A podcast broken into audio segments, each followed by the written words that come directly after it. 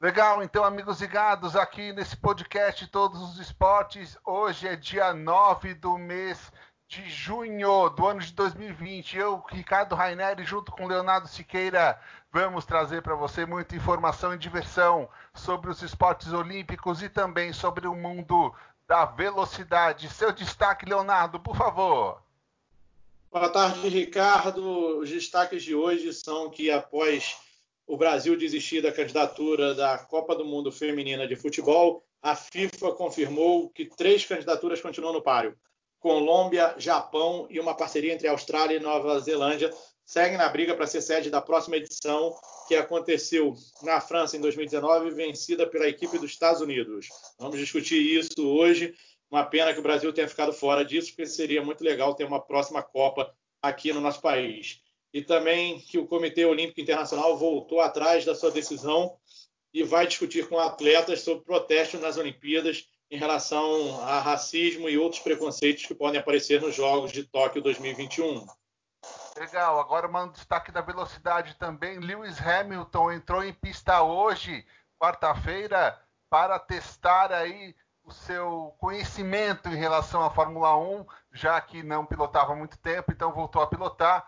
Valtteri Bottas pilotou ontem na terça-feira e também tem uma novidade. A Ferrari pode receber o Grande Prêmio 1000 da história dela na Fórmula 1 em Mugello, no seu circuito particular. Agora vamos falar então sobre a Copa do Mundo de Futebol Feminino 2023, que não vai ser no Brasil. Dá mais detalhes para a gente, Leonardo Siqueira. Pois é, Ricardo. Após se candidatar à, à Copa do Mundo Feminina de 2023, o Brasil desistiu da candidatura devido à crise política e à crise da pandemia do Covid-19 no Brasil. E com isso, é, foi colocado pelo governo federal que não havia condições de realizar a competição. É uma pena porque temos estádios praticamente prontos devido à Copa do Mundo de 2014 masculina e estádios também reformados para a Olimpíada do Rio 2016, que recebeu partido de futebol fora do Rio de Janeiro. E com isso seria uma grande oportunidade o Brasil sediar a Copa do Mundo Feminina pela primeira vez e obter um sucesso tão grande quanto a França teve em 2019, com recorde de público e recorde de audiência nas transmissões de televisão na competição realizada na, no país europeu. E agora a FIFA, com isso, é, define que Colômbia, Japão e uma parceria entre Austrália e Nova Zelândia seguem no páreo e a votação será colocada em reunião por videoconferência no, dia, no próximo dia 25.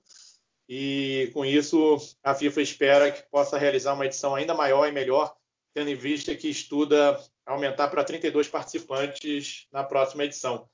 A CBF disse que decidiu retirar a candidatura brasileira e apoiar a Colômbia na disputa para a sede da Copa do Mundo Feminino 2023. Hum. Então a Comebol apresenta uma candidatura única, aumentando as chances sul-americanas na votação. É uma, uma, uma possibilidade né, de termos a Copa do Mundo na América do Sul e também é uma linha que a atual gestão do presidente Rogério Caboclo busca para, pela primeira vez, é, buscar garantias de realizar um evento esportivo e não fazer um evento esportivo a todo custo e depois termos elefantes brancos ou termos é, déficits, até mesmo dívidas, como nos Jogos Olímpicos do Rio de 2016 e na Copa do Mundo de 2014. Então, com isso, o Brasil se retirou da, da disputa após uma série de realizações de eventos como Copa das Federações 2013, Copa do Mundo 2014, Jogos Olímpicos e Paralímpicos Rio 2016, Copa América em 2019 e a Copa do Mundo Sub-17 também de 2019. Então, tudo isso poderia fazer a candidatura do Brasil ser favorecida na eleição, mas sem termos capacidade de entregar o evento, a CBF resolveu retirar a candidatura brasileira. É uma pena e não poderemos assistir as garotas se exibindo o seu talento futebolístico no nosso país. É uma pena também porque com esse evento talvez o futebol feminino no Brasil ficasse mais forte, Leonardo, e também tivesse mais público, mais divulgação, porque boas atletas nós temos, mas falta infraestrutura para essas meninas poderem jogar aqui no Brasil, jogar em equipes grandes, receberem salários decentes e poderem desenvolver todo o seu potencial em terras nacionais para que a seleção brasileira também obtenha resultados significativos em termos internacionais, tá certo? Sim, é, é, todo mega evento a gente diz que tem o legado, o legado social, o legado esportivo e tem o legado da participação do público e da participação da torcida na competição, envolvendo é, a população local e com isso mobilizando para que novas meninas possam se interessar pelo futebol feminino. Afinal de contas, é assim que funciona nos Estados Unidos, né? Por é, termos esportes como futebol americano, basquete e o próprio hockey é, sobre o gelo para os homens nas universidades e nas escolas, acabam que as meninas acabam preferindo o futebol e aí o, o, a seleção feminina é muito bem sucedida do que a masculina, que não tem nenhum título mundial contra quatro da feminina. Então, é, é notório que poderia ser uma oportunidade do Brasil evoluir nesse sentido e termos outras Martas pela frente, termos outras Formigas e termos outras Cristianas pela frente, para que possamos também, com a realização do Mundial aqui, trazer investidores que pudessem investir na modalidade. Então, ficamos para uma próxima tentativa é, de se candidatar a esse Mundial e ficamos na, na torcida pela Colômbia para que a América do Sul possa também crescer e evoluir no esporte. Até porque isso é ótimo para o Brasil, porque se houver uma melhora do futebol feminino na Argentina, na Colômbia, no Equador, no Peru, na Bolívia eu já nem falo na Bolívia e na Venezuela, mas nesses outros países que eu citei, no porque Chile, eles têm no, Uruguai. no Chile, no Uruguai, eles têm um futebol masculino muito evoluído. Sempre estão chegando nas quartas de final. A Argentina já foi duas vezes campeão, o Uruguai também. Então, o futebol masculino na América do Sul é forte, mas o feminino ainda não. Ainda não, né, Léo? É, o Chile teve a, a melhor goleira da Copa do Mundo de 2019, foi eleita a melhor goleira, né? É, teve um, um, desempenho muito bom e então está crescendo também, mas é, ainda está muito atrás, como você bem disse.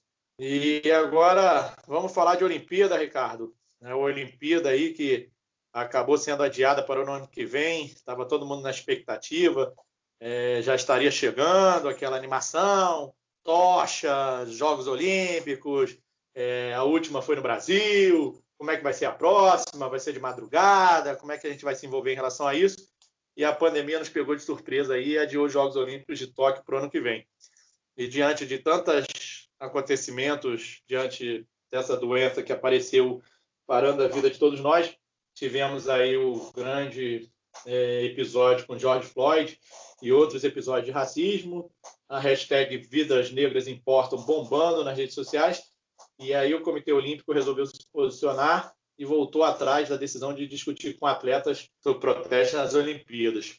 É, a entidade havia se afirmado que se manteria fiel à regra 50 da Carta Olímpica, que pro, proíbe manifestações políticas durante os Jogos, mas em teleconferência o presidente Tomás Bach deu um passo atrás a decisão de punir possíveis protestos políticos de atleta nos pódios nas Olimpíadas de Tóquio e com isso não inicialmente não haverá mais punições aos esportistas que poderão fazer alguma coisa em relação a racismo e outros preconceitos existentes que possam mover protestos pelos atletas que participarão dos Jogos Olímpicos e Paralímpicos de Tóquio 2020.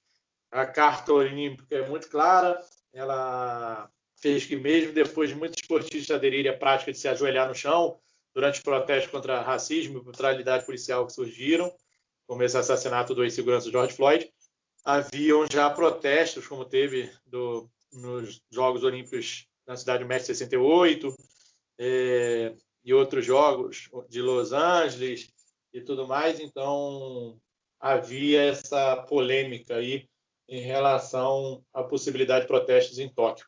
É, e também é, uma notícia que o Thomas Bach falou na mesma teleconferência o objetivo é reduzir os gastos com a organização dos Jogos Olímpicos devido ao fato do adiamento, né?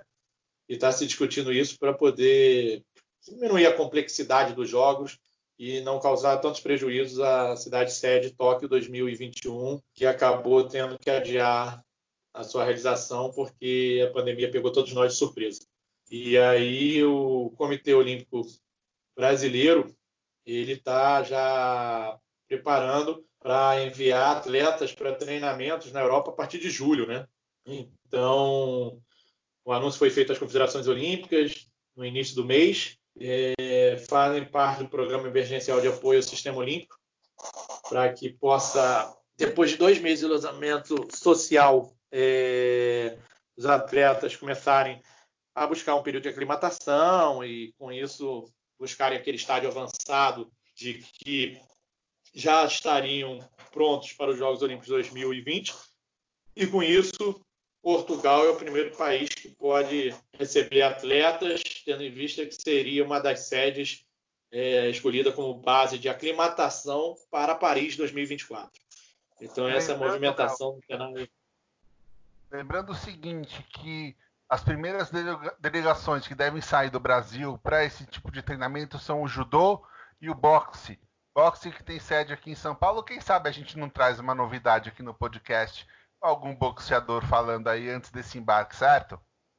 Certo. São medidas que a Missão Portugal dá continuidade às primeiras 15 medidas desenvolvidas pelo COB desde março apresentado no dia 18 de maio para apoio ao sistema olímpico em, tempos de pandemia e está previsto um aporte de recursos de 7 milhões de reais para serem utilizados em ações de combate à pandemia e comprando testes e equipamentos de, de EPI para que os atletas possam realizar o seu treinamento de forma segura e sem correr o risco de contrair a doença do Covid.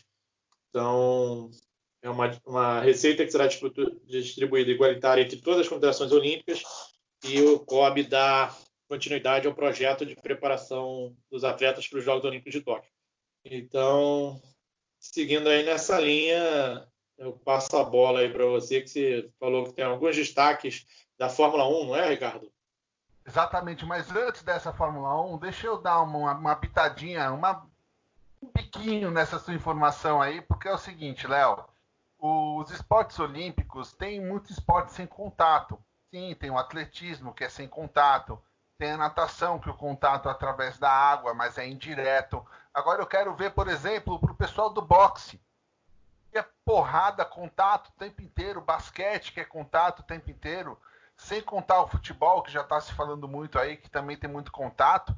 É complicada a volta ao treinamento. Tanto que, por exemplo, a Confederação Brasileira de Skate, que agora é esporte olímpico, vai lançar 23 protocolos, 23 protocolos para que haja a adequação dos treinamentos dos 22 atletas da seleção brasileira e também de usuários em geral das pistas de skate e profissionais em geral. Eles colocaram 22 protocolos para os atletas da seleção brasileira, porque é um para cada atleta, porque cada um tem um tipo de pista, cada um vai em um determinado lugar, lugar público, local privado, tipo de equipamento diferente. Então é bem complicado mesmo esse lance de voltarem os treinamentos, né, Léo? Sim, claro.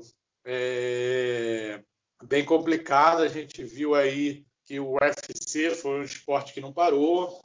Tiveram algumas lutas adiadas e mesmo assim foram realizados os eventos, com a Amanda Nunes mantendo seu cinturão, realizado na casa do UFC, na, na, no estúdio que eles têm em Las Vegas, sem público, com toda a recomendação feita pela OMS e, houve né, as lutas normalmente, com contato físico, troca de socos, troca de, de, de golpes para lá e para cá. Então, é, é uma recomendação da OMS não ter contato, mas não significa que seja proibido, né? Se tivermos todos os protocolos, a gente pode evitar o contágio da doença. Então, ficamos aguardando aí para ver o parecer da Confederação Brasileira de Boxe e até mesmo de federações internacionais para ver como é que vai funcionar essa volta ao treinamento dos boxeadores, já que é um esporte de contato.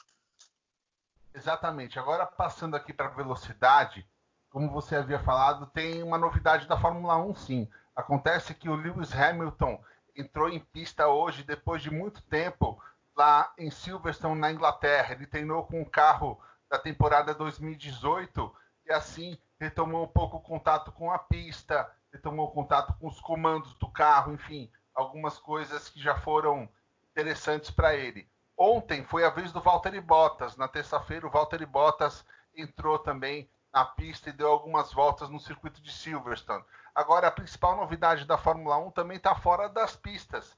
Ali, os mecânicos, nos engenheiros, os donos de equipe, porque todos eles também já estão treinando a utilização dos EPIs que a FIA exige para que a Fórmula 1 volte a acontecer em todos os países possíveis, que por enquanto são só oito corridas possíveis. Lembrando que a nona pode ser a corrida em Mugello, na Itália, circuito da Ferrari, que nunca recebeu uma prova de Fórmula 1, já recebeu teste de Fórmula 1 e provas de moto velocidade. Então, o Gelo pode ser anunciado aí nas próximas horas, nos próximos dias pelo menos, como sendo a caça da corrida mil da Ferrari na Fórmula 1, Leonardo Siqueira. Sim, claro. É... Vamos torcer aí, quem sabe, uma corrida dentro da casa da Ferrari. É... Realmente seria bastante interessante essa corrida, porque como é que se comportaria as equipes rivais correndo dentro da casa da escuderia italiana? É bastante interessante essa novidade aí que a FIA traz para o calendário da Fórmula 1. Então, é uma adaptação, né? Nós vamos ter que adaptar os esportes e tal. Você falava outro dia em relação a essa volta esportiva, aonde pessoas estão dizendo se o esporte está voltando, por que eu não posso malhar? Por que eu não posso ir para academia? É, é, achando que também é tão atleta quanto os atletas profissionais. Enfim, temos que ter calma e, e, e muita serenidade nesse momento difícil. E o mundo está passando diante dessa pandemia, mas logo, logo tudo vai se resolver, tudo vai voltar ao normal e a gente vai poder é, retomar as, as, atividades esportivas, as atividades pessoais e profissionais e com isso seguirmos em frente. Então, é uma opção ao calendário da Fórmula 1 essa novidade aí de se realizar uma corrida na casa da Ferrari. Voltando aos esportes olímpicos, dois destaques finais aí que a gente tem, e hoje temos poucas notícias de esportes olímpicos. É, a dupla construída há dois anos, Gabi Nicolino e Samuca, mistura os opostos em busca de um resultado em Tóquio. Eles que têm apenas 20 dias de treinamento na classe NACRA 17, ficaram em quinto lugar no Mundial da Dinamarca, o que garantiu a vaga olímpica para o Brasil. Então, é, foi uma surpresa, porque a Gabi não tem nenhum ventilador na família, enquanto Samuel cresceu no mar com, com o pai. Então, é, é, foi uma certeza de que ela queria ser atleta desde os 15 anos de idade, após 15 anos no esporte. Então, o Samuca a incentivou, ele, ele é um cara mais agitado, mais intenso, praticamente da vela, e ela já é mais tranquila e equilibrada, então essas são as diferenças da dupla que buscam é, obter um bom resultado lá em Tóquio, uma classe nova para o Brasil, na Acra 17, o Brasil ainda não conquistou nenhuma medalha nessa classe em Jogos Olímpicos, tendo em vista que o nosso país é muito bem sucedido no esporte de vela, com Robert Scheidt, é, bicampeão olímpico, Torben Grael também bicampeão olímpico, recordista de medalhas, é, Marcelo Ferreira, é, o Lars Grael e outros, é, a, a, dupla Martina Grael e Karina é, Puzzi. Tá, é. Então, assim, é uma novidade aí para a gente tentar, de repente, uma nova classe no, no, nos Jogos do, de Tóquio. É, a dupla teve um bom resultado nas eliminatórias do Mundial de 2019 na Nova Zelândia e agora chegou em quinto lugar no Mundial da Dinamarca. Então, é, estão buscando com bastante animação essa participação lá em, em Tóquio e a Gabi, que é uma das estreantes, está muito animada para chegar essa Olimpíada. E por último, é, o Comitê Rio 2016 continua na sua luta diante de tantas dívidas para fechar o relatório final. Os Jogos de Pyeongchang de inverno de 2018 já entregaram o relatório para o Comitê Olímpico Internacional e o Comitê Organizador dos Jogos Olímpicos de 2006 ainda não divulgou o relatório dos Jogos do Rio, que é o chamado report, né? Que a gente diz que normalmente é, os comitês organizadores têm oito anos para entregar esse report, que é um, um, tudo que fala do que aconteceu nos jogos, tudo que aconteceu em termos de, de, de organização, despesas, é, erros e acertos, para que o COI possa ter esse documento e possa avaliar o que foi feito de bom nos Jogos Olímpicos do Rio de 2016 e o que foi feito de ruim, para que não possa se repetir nos últimos, é, nos próximos jogos os mesmos erros. Então é, é, é feito um reporte pelas cidades candidatas, né, que realizaram os jogos, melhor dizendo, cidades sedes, e com isso o Comitê Olímpico Internacional faz toda uma avaliação em cima desse relatório. E o Rio está aí atrasado nisso devido às dívidas que estão atrapalhando que esse relatório seja entregue. É, esperamos que mais cedo ou mais tarde a APO, a nossa autoridade pública olímpica, possa fechar esse relatório. É, o Parque Olímpico lá continua fechado para acesso à área de lazer, tendo em vista a pandemia que estava sendo utilizado para isso. O Rock in Rio também estava sendo realizado lá, outras competições também. Já tivemos jogos de basquete do Flamengo, jogos de, de handball de outras equipes. Jogos é, de vôlei da equipe do Rio de Janeiro.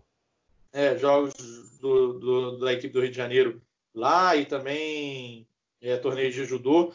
A ideia era ocasionalmente se tornar um centro de treinamento olímpico das confederações brasileiras. Não foi o que foi feito, mas é, vamos ver aí. Foi confirmado que ano passado o Correio estava com uma dívida de 420 milhões de reais.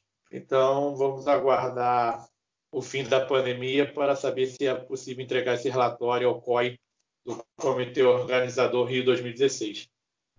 Legal eu engato já o meu destaque final. Você falou em pandemia, Léo. É o seguinte: aqui em São Paulo nós entramos em quarentena de novo até mais ou menos o dia 15 do mês de junho.